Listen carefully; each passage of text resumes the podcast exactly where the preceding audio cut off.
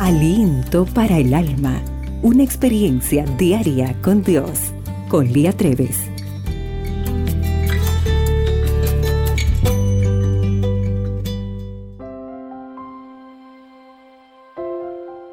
Mis hijas son de aquellas hermanas que se pelean a veces sin razón. La mayor le dice, deja de cantar. Y la otra se enoja diciendo, y bueno, no me grites. Y el círculo vicioso continúa. Es interesante que muy pocas veces se piden perdón. Ellas solo lo olvidan o sobrepasan el problema. Y después, en medio de carcajadas, recuerdan el incidente. Es difícil perdonar, ¿no? Pero, ¿ya tuviste que perdonar a alguien que te hizo daño? No es fácil, pero Jesús es el mayor perdonador de todos y Él es nuestro guía a la hora de pedir perdón. Sin Él es muy difícil perdonar. ¿Cómo hacerlo?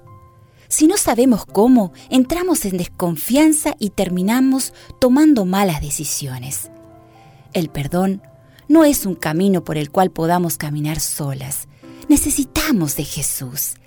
Él es el que nos da las fuerzas para decir, lo siento, me equivoqué, perdóname.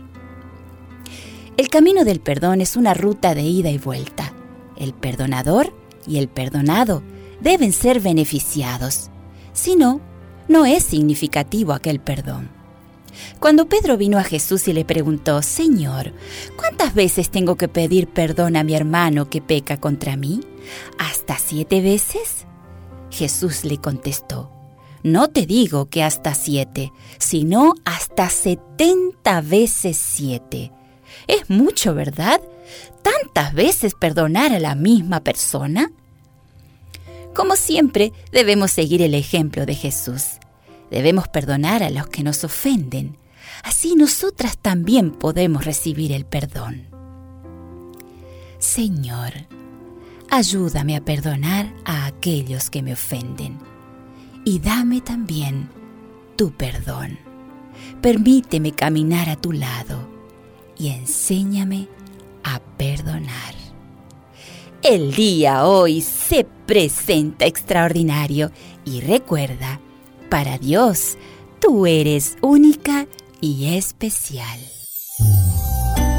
Aliento para el alma tu experiencia diaria con Dios.